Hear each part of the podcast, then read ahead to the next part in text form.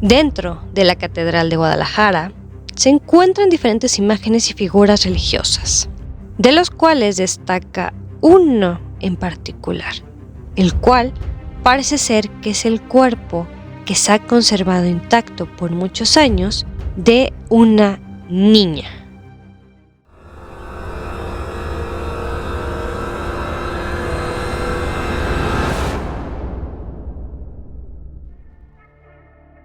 Viajeros y viajeras, sean bienvenidos una vez más a esta travesía de leyendas, cuentos, mitos e historias mexicanas. En el episodio de hoy vamos a dirigirnos a el estado de Jalisco, más específicamente a su capital, Guadalajara, en la cual descubriremos una misteriosa, hermosa y triste historia, la cual es comúnmente conocida como la Santa Inocencia o también como la Niña de la Catedral de Guadalajara. Así que vamos a descubrir qué nos separa este lugar y sin más, espero que lo disfruten y vámonos con nuestro relato.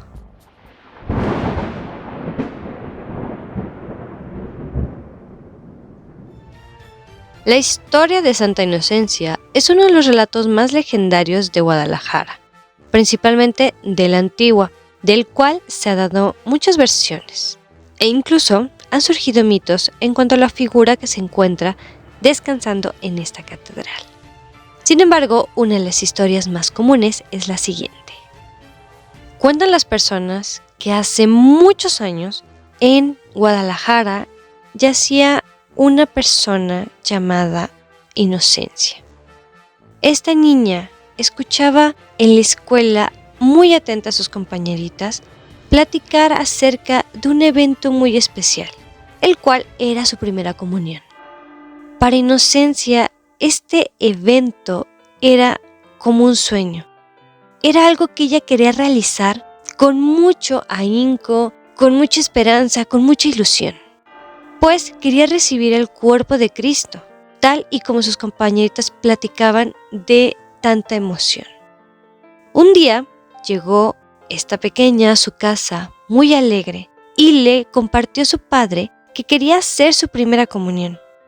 Sin embargo, parece ser que el padre no llegó a tomar muy bien esta noticia, ya que lejos de apoyarla o comentarle que podía hacerla, comenzó a golpearla de una manera impactante, prohibiéndole al mismo tiempo que se acercara a esas personas, ya que él decía que realmente lo que querían hacer esas personas era convencerla de hacer una tontería.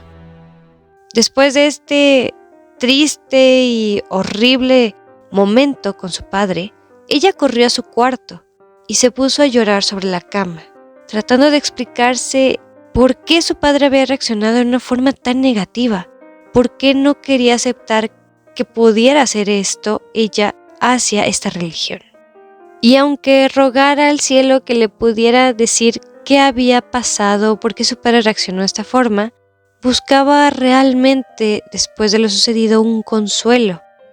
Desafortunadamente, aunque ella quisiera tener un consuelo cálido o un gentil abrazo, jamás lo podría tener por la persona que ella más quería, quien era su madre, ya que muchos años antes su madre había fallecido. Así que solo contaba con su padre para cualquier otra situación o para simple compañía. El canto de los gallos la despertó. En un día normal se lavó la cara y se fue a la escuela como era costumbre.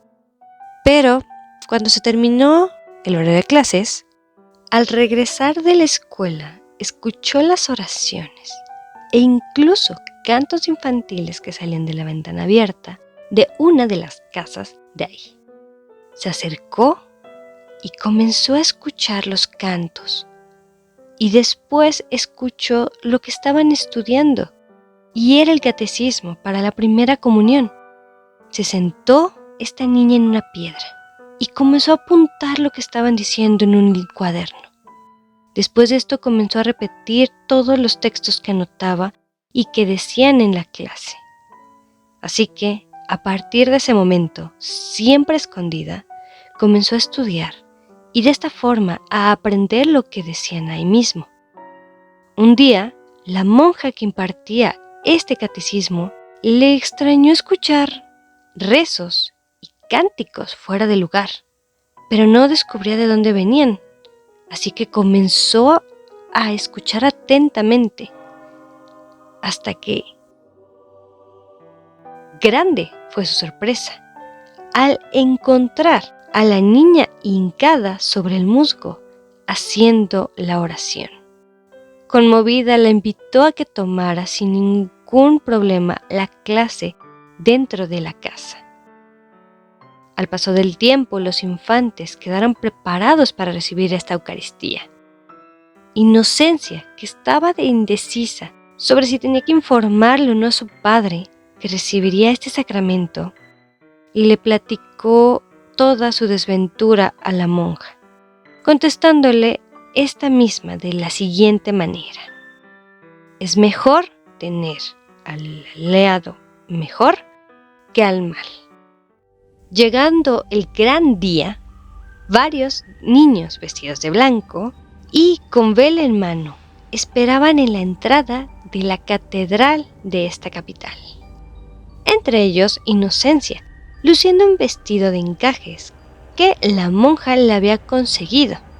Así que por fin Inocencia experimentó esta sensación.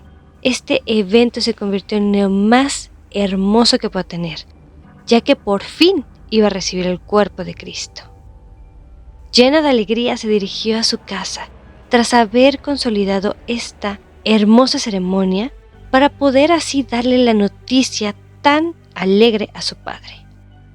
Al no encontrarlo en la sala cuando entró en la casa, pues se encaminó a buscarlo en las demás habitaciones. Y de esta forma llegó a la cocina, en la cual se vio al padre preparando algo. Así que con muchos nervios, pero con mucha alegría, Inocencia le empezó a contar la noticia más gratificante para ella. Pero como anteriormente oímos, el padre no le era grato saber de eso.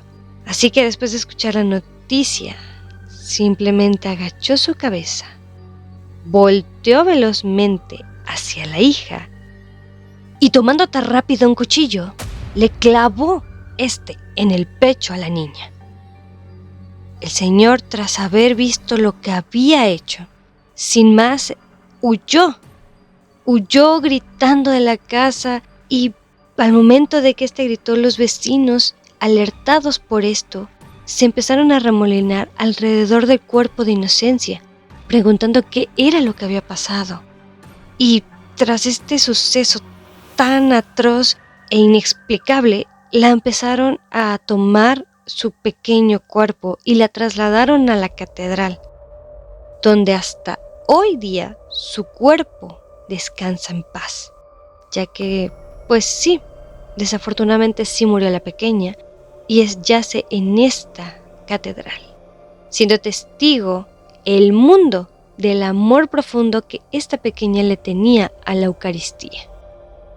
Para muchos, el coraje y por desafortunada noticia, el paradero del padre de esta pequeña nunca se supo y la verdad nunca se sabrá y no creo que a muchos les interese. Pero, pues hasta aquí sería la trágica, triste y conmovedora historia de Inocencia, que en esta catedral la nombraron como la Santa Inocencia. Sin más, hasta aquí y vámonos con nuestra despedida. Agradecería si me ayudas a compartirlo, ya sea con amigos, familiares o personas que sepas que les interese este tipo de historias. De igual forma te invito a que te suscribas ya sea a este canal en YouTube que está como El Legendario de México o también me puedes seguir en Spotify y en Anchor como Historias Mexicanas.